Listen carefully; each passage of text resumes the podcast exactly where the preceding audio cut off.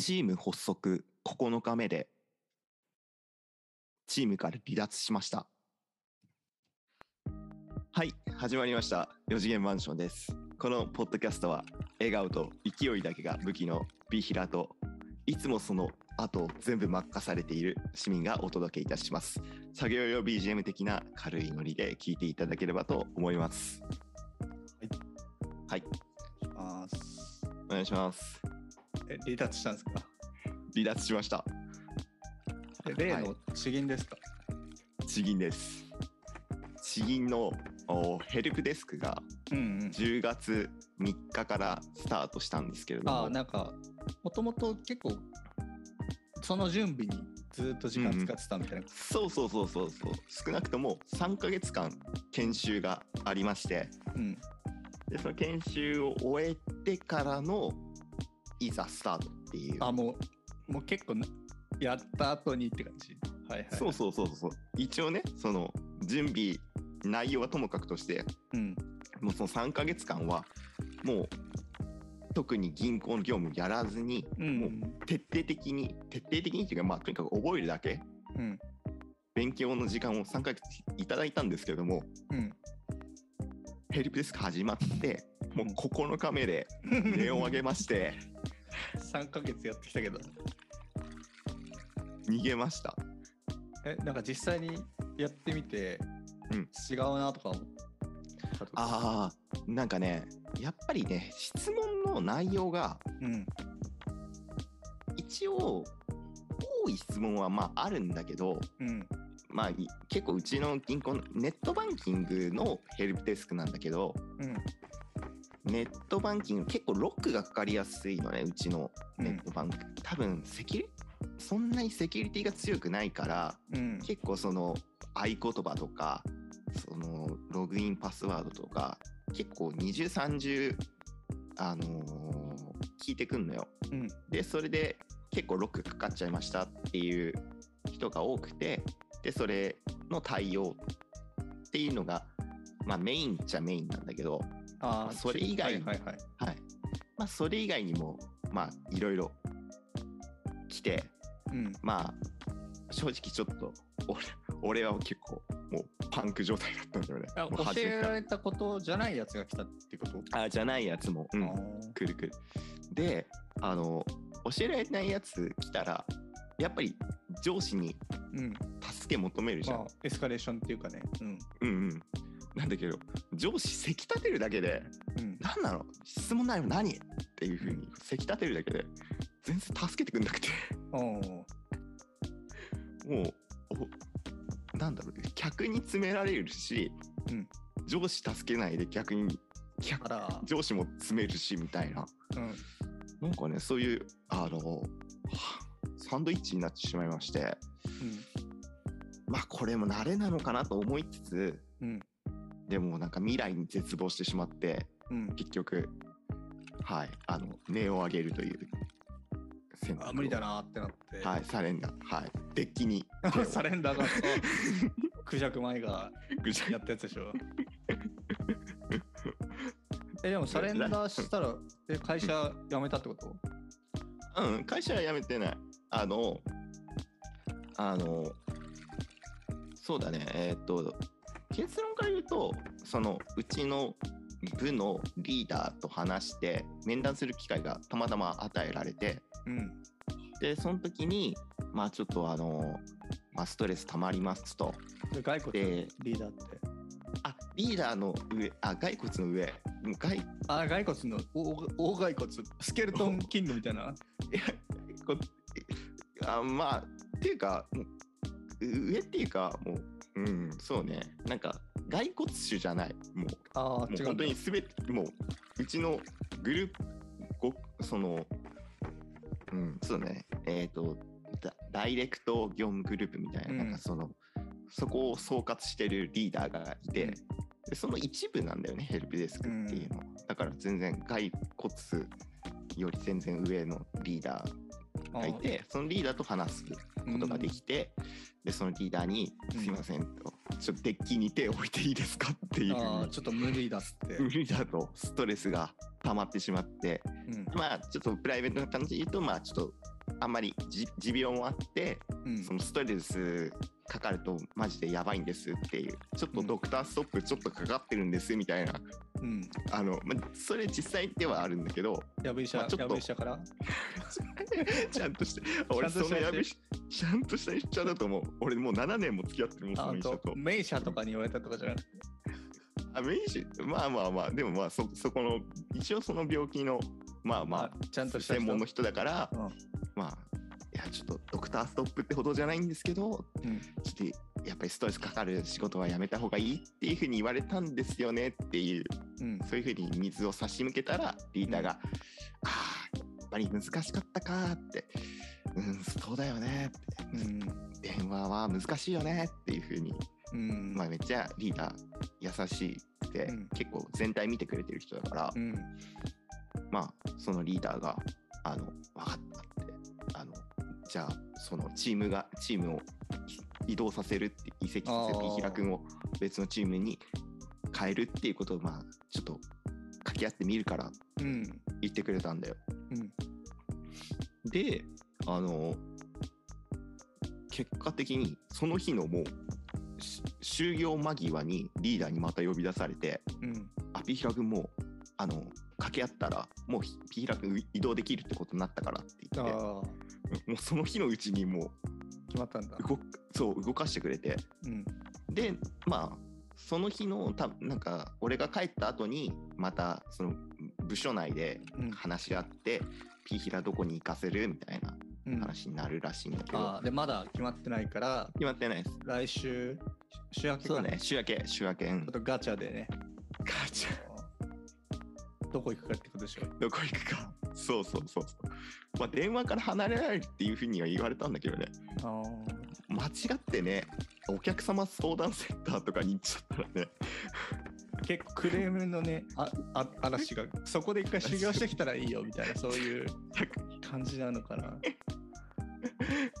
やばいよね。まあまあ、とにかく、多分ほうちは比較的ホワイトな感じだと思うから、うん。まあ大丈夫かなとは思うんだけど。うん。そのさ、助けてくんない女子は、骸骨って呼んでた人。あ、そうそうそう、骸骨って言ってた人。もう、骸骨さよならってこと？そうだね、さよなら骸骨だね。なんか月曜日に最後にそのヘルプデスクのみんなにのとこ行って挨拶はするって感じだけど、まあそれが最後かな。まあまあ、あの、そのリーダーとの時間持ってたっていうのも骸骨がたまたまうん。あの B ヒラその木曜日に僕が病院行ったのね。うん。があの会社休んで。うん、でに金曜日出勤した時に骸骨が「ピーヒラ君なんかリーダーに伝えとくことある?」みたいな。水差し向けてくれたの俺に。骸骨らしからぬ。が。らしからぬ、う、うんん。でその時に「あーちょっと話したいです」って話してじゃあちょっとリーダーがその昼休みの時に時間取ってくれるっていうふうにあの言ってくれたよっていうふうにあの骸骨がそこできっかけ作ってくれたからそのリーダーとの話ができてだから骸骨も言われたんじゃないその、ちゃんと聞いてんのかって部下の話をって。あいや、聞いてないっすって言われて。タクって言って。あななる多分そういうのがあったんじゃない、ああなるほどね本当にあの骸骨の初めてにして最高のファインプレーをやってくれて、まあ、い。そのファインプレーのおかげで、まあ、骸骨と離れるという結果にはなったかなと。うーんなんかまあなんかやっぱ3ヶ月ね正直申し訳ないなって気持ちは正直あります。そのまあでも、やめたわけじゃないからいいんじゃない？別に。ああまあねうんなんか3ヶ月研修やってもらったのに結局9日で離脱っていうのが、まあ病まあ、ドクターストップっていうのもあったけどなんかなっていうちょっとそれは残念だった。4次元マンション。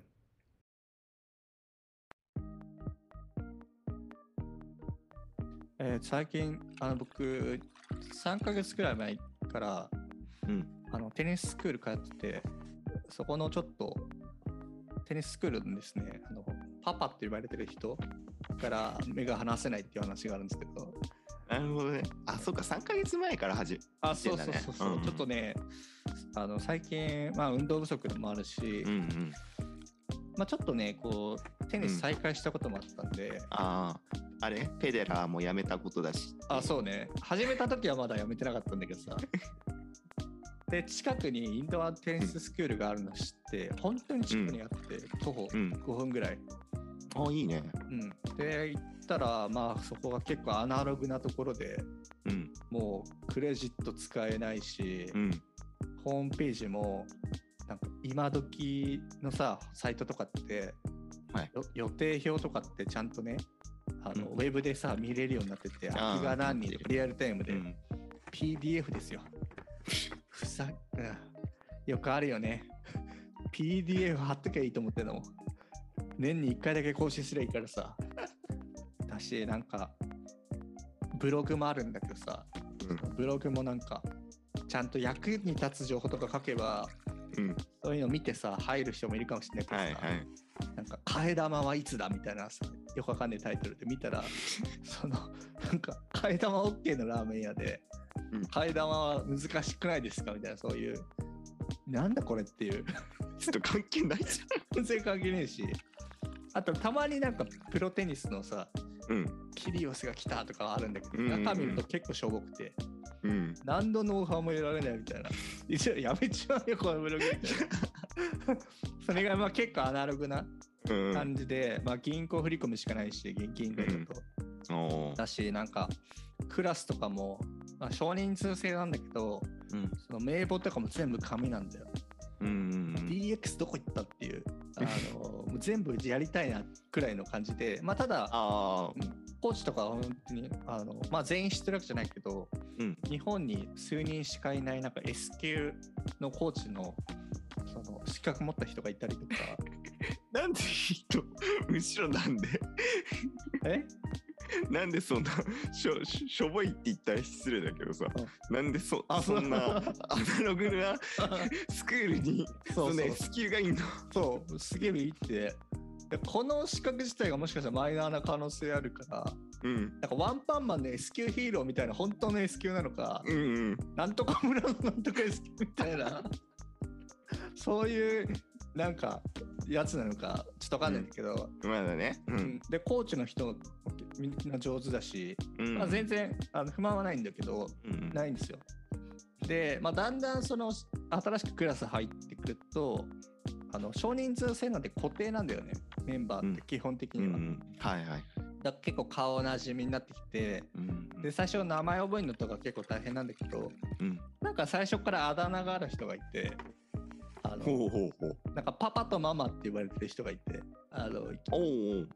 あのコーチからパパとかママとか言われてて、まあどうやら夫婦らしいんだけどあうん。そうだよね。そこ夫婦じゃないとちょっとややべえことになりそう。で今日なんか新しく来た人フェデラーって呼ばれてて50ぐらいの鉢巻きしたおっさんなんだけど どこがフェデラーなのかが全然分かんなかったかろうして片手バッグだったっていうぐらいでなんか今日コーチがさ「今日フェデラーから」って言われて「えなえ誰ですか?」って言ったらなんか誰がフェデラーか分かんなくてあの2人新しい人が来てて今日は。帽子かぶった若いあ細身の人とうん。鉢巻きのおっちゃんうん。てでフェデラーの様子あるとしたら、まあ、帽子かぶってる方かなとか思ったんだけど、そっちの方は全然フェデラーの要素なくてでもう一人は全然フェデラーの要素なかったんだけど、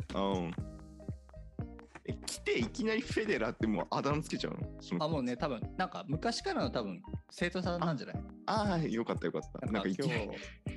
あそういきなりはしないそそういう感じいじゃない。いきなりフェデラーって。そんな感じじゃない。そんな感じじゃなくてその、多分何かの流れがあってあだ名がついて、うん。で今日は例えばゲストでゲストっていうかあの例えば先週お休みしちゃったらうん。あの他の空いてる時間とかに行くことはできるから、うんうん。今日は誰々さんが来ますとか、はいはいよろしくおはい願いしますとか言うんだけど、うん。今日フェデラ来るかっつって、え誰？みたいな。うん。で、その中でもずっと毎週来てるパパとママっていうのがいて、うんでまあ、パパとママは結構50 60歳ぐらいのうん結構高齢の人なんだけど、まあ、高齢っつっても、まあ、スポーツやってるぐらいだからうん若いんだけど、まあ、そんなにバシバシ打つタイプじゃない。つなつなげていくようなタイプで、ああなるほどね。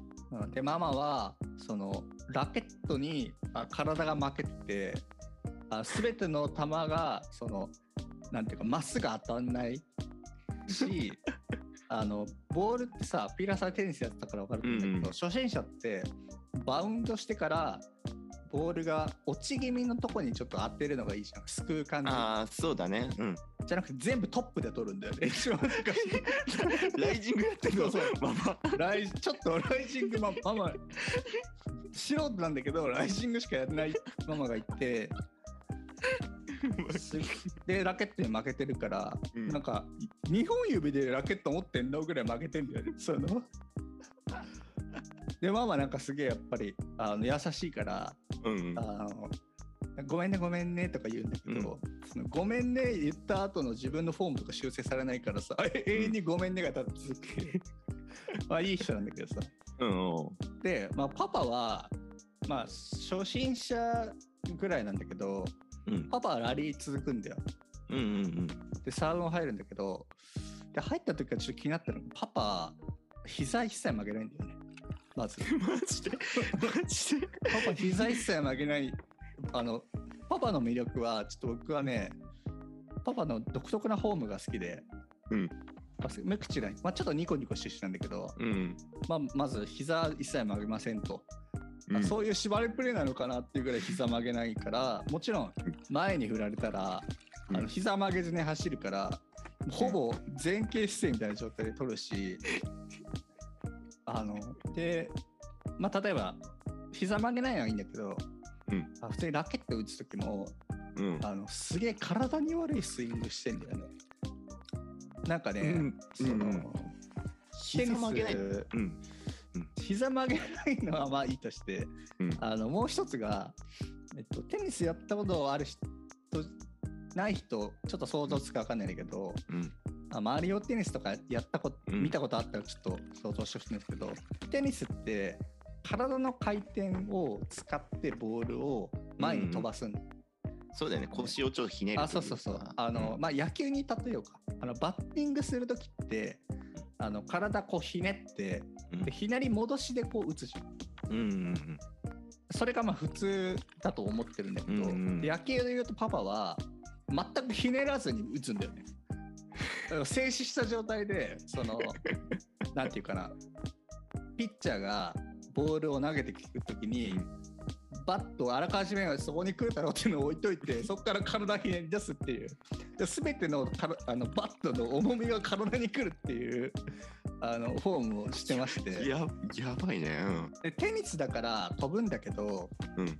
あのまあなんでパパもうラケットがセットしてあって、うんうんそこからテイクバックしないんだよねあは。あ、なるほどね。テイクバックせずにその前に飛ばすんですよ。体ごと、うん。うん体ごと全部いくみたいな。そのしなりとか一切ない、し現代のラケットのパワーを100%使ってる打ち方をしてるね。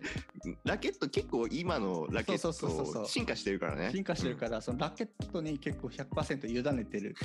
あの打ち方するんだけどでパパの一番パパっていうかあの面白いのがうちのスクールって最初こうあのサーブ練習とかうんリターン練習とかいろいろやった後にあ最後にコーチとラリーできる時間があっておうおうあの一人そのクロスでフォアとバックはいで。そこで結構じっくりあの教えてもらったりするんだけど、うんうんでうちのコーチ絶対ミスんないんだようん。おお、すごいね。全くミスんないからこっちがミスらない限り続くんだよね。うんでなんですごいその時はあの思いっきり打てるし、うんうん。あのちゃんと教えてもらえるから僕はすごい嬉しいんだけどうんうん。パパもあのご存知の通りそのラリーは続くんだけど体に悪い打ち方してるからどんどん どんどん具合悪くなってくるどんどん具合最後の方結構泡吹いてんだよもう。でまずパパはフォームをちゃんとした方がいいと思ってんだけど、うん。うちのコーチなんかしないんだけどフォームのこと言わないんだよね。そのマジで。今日パパいいじゃんとかしか言わなくて。今日めっちゃどこがいややめてそうまあ確かにいいんだけどうん。なんでこれいいんだかは全然わかんないにさこっちから言って。て、なんでこの球行くんだろうみたいな。うん。だけど打ち方が全部その あのバッティングでいうとこのもう体ひねり一切使わない打ち方してるからうん。そんなことしたらさボールの重みそのままくるじゃんうん。コーチ後半ボールが重いんで。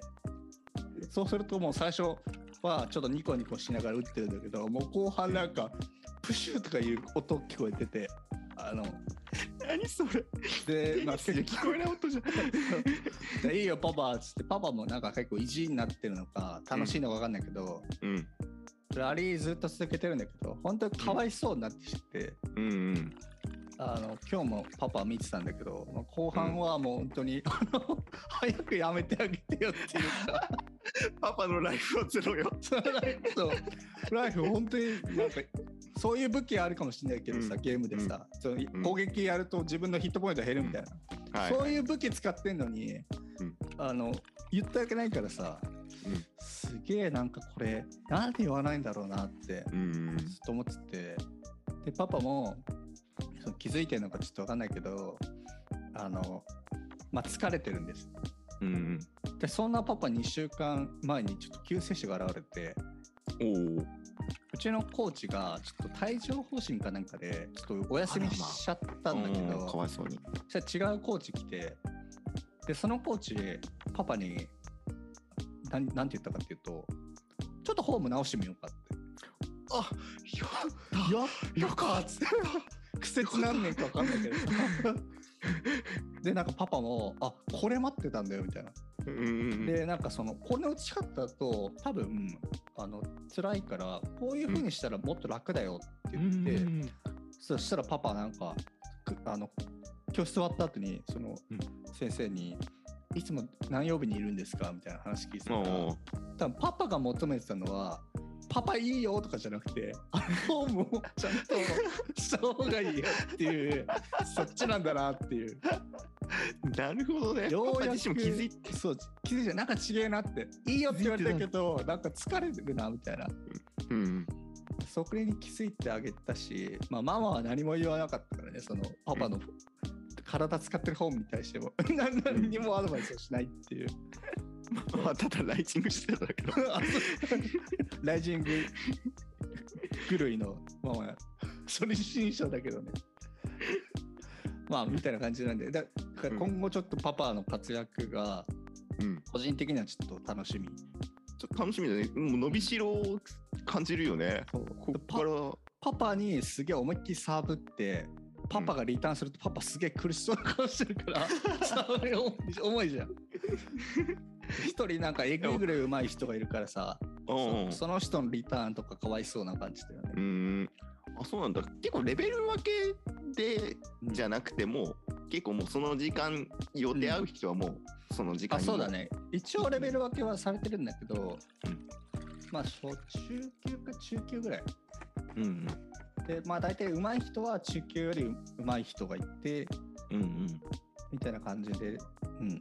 だからパパは多分初初心、初中級の初、まあ初級かな。うんうんあと、あれだ、思い出した。パパが一番辛そうにしてるの。あうんの、ボレーだね。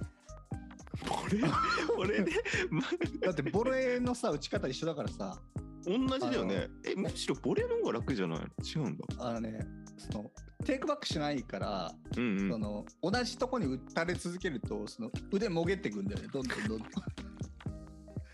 だから、1回のやつは楽なんだけど、その、おうんパンパン、ボレーボレーみたいなやつは、ババあはいはいはいババ続かないんだよ。そそれは続かねえだろうなっていう。すぐボレーになっちゃうとすぐライフゼロになっちゃそうう、ライフゼねロになっちゃうよっていう。っていう話でした。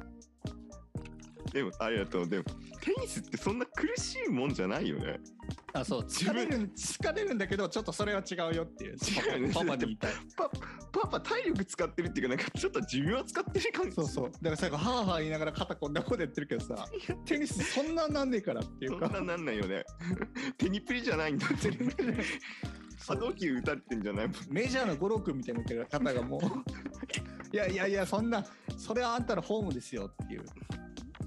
パパ、ようやく気づき始めて、うん。だけど、し今日はあまりフォーム変わってなかったから、うん。うん。またちょっと教えてもらえまばあ変わるかなって。そうだね。もう期待だねパパに。うん。うん。4次元マンション。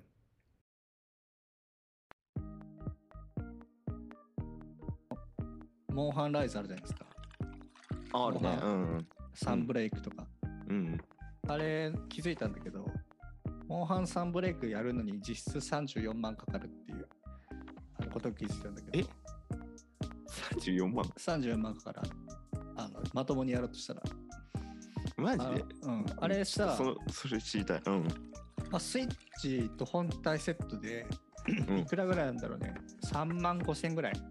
そうだよね。スイッチ自体が3万弱ぐらい、でソフトが、うん。まあ6000とかまあなんかセットで買って、あとはそのプロコンってやつスイッチって標準だとちょっとねアクションゲームとか難しいからプロコンがまあ7000円ぐらいするんだけどさ、あー。でまあそれで遊んでたんだよ大体。うん。まあだからそれでもねうん。5000円ぐらいじゃん。うんぐらいだね。うん。なんでなんで？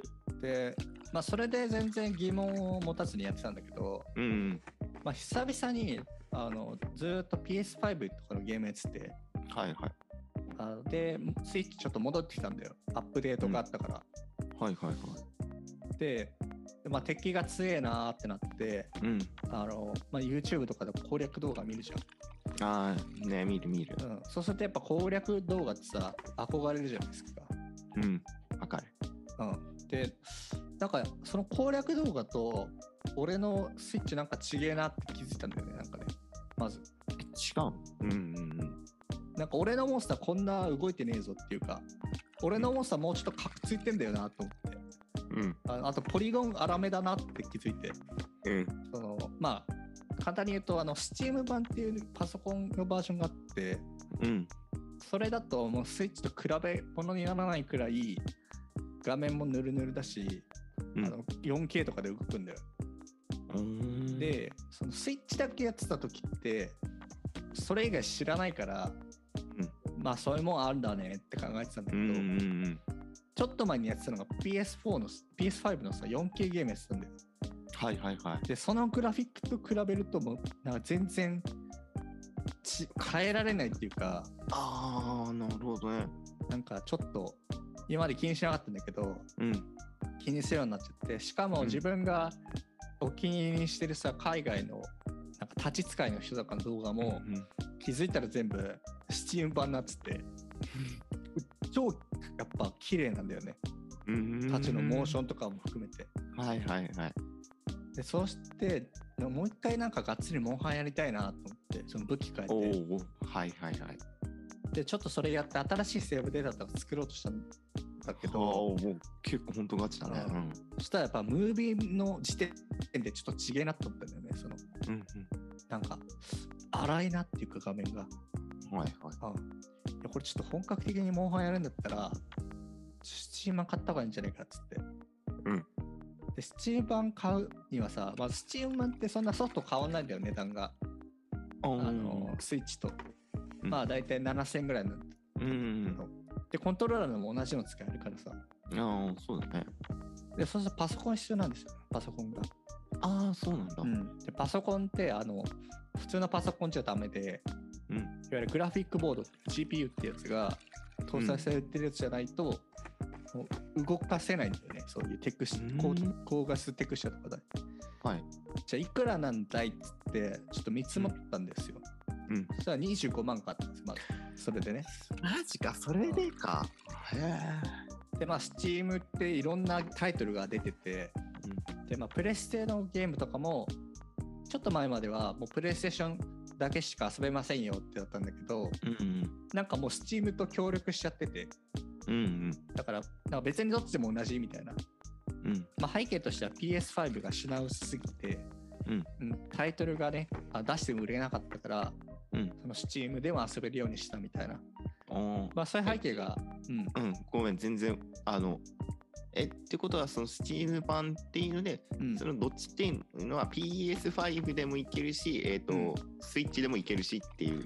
だスイッチでいけるか分かんないけどその PS プレイステーションっていうあるじゃない、プレイステーションのタイトルだから PS5 とか PS4 とかうん。で出るゲームは、今まではそのプレイステーションじゃないと遊べなかったんだけど、うんうんうんそれが Steam っていうのでも遊べるようになったっていう。ああ、そういうことか。うんで、スイッチで遊べるようにするには相当画質下げなきゃいけないから、うん。それはまた別問題っていう。別の、ああ、なるほど。大抵はその今ヒットしてる PS5 のゲームって Steam で遊べるんだよ。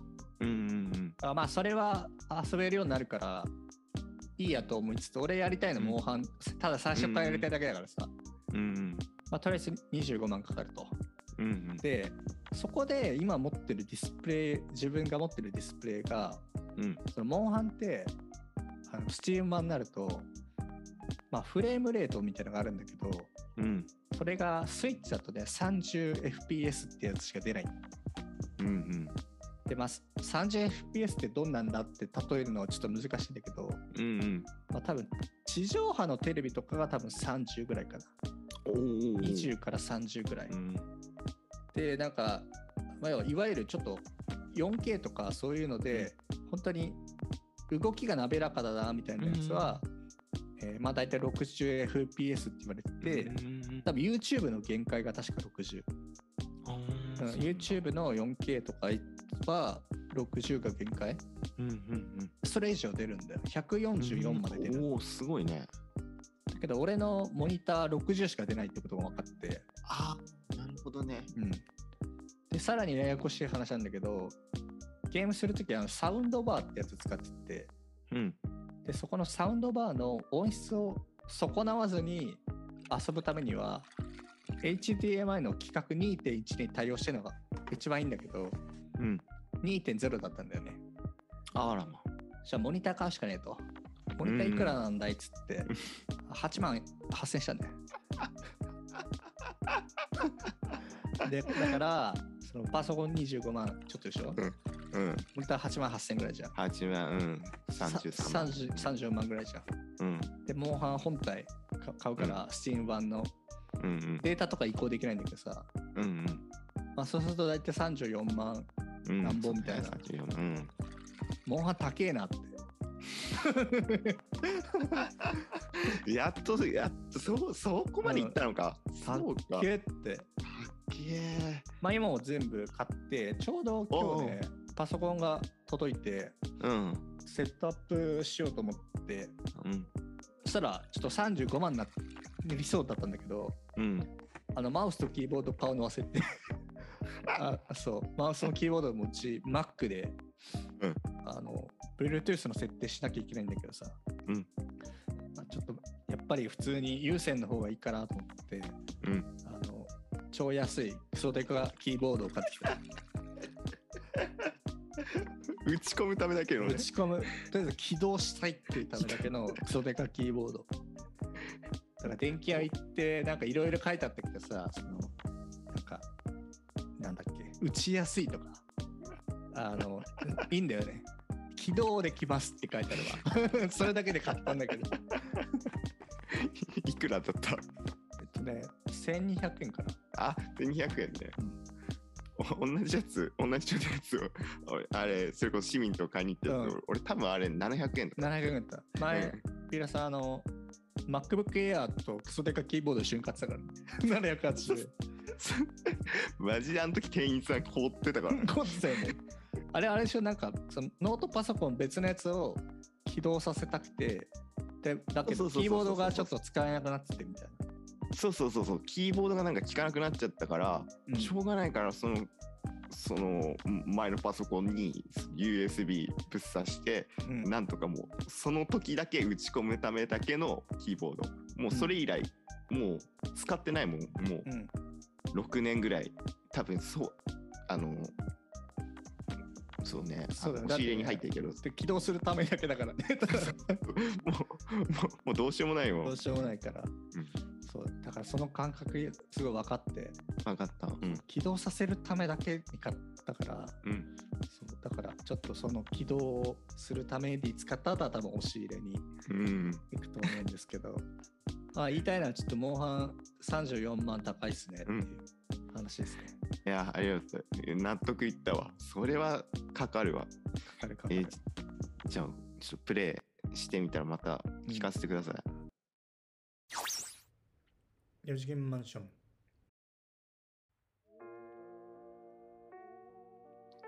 はい、本日もありがとうございました。はいそうです4次元マンションではあのお便りを募集しています。えーお便りはあの番組の感想だったりとかリクエストとか、あと質問事項あればお気軽にご連絡ください。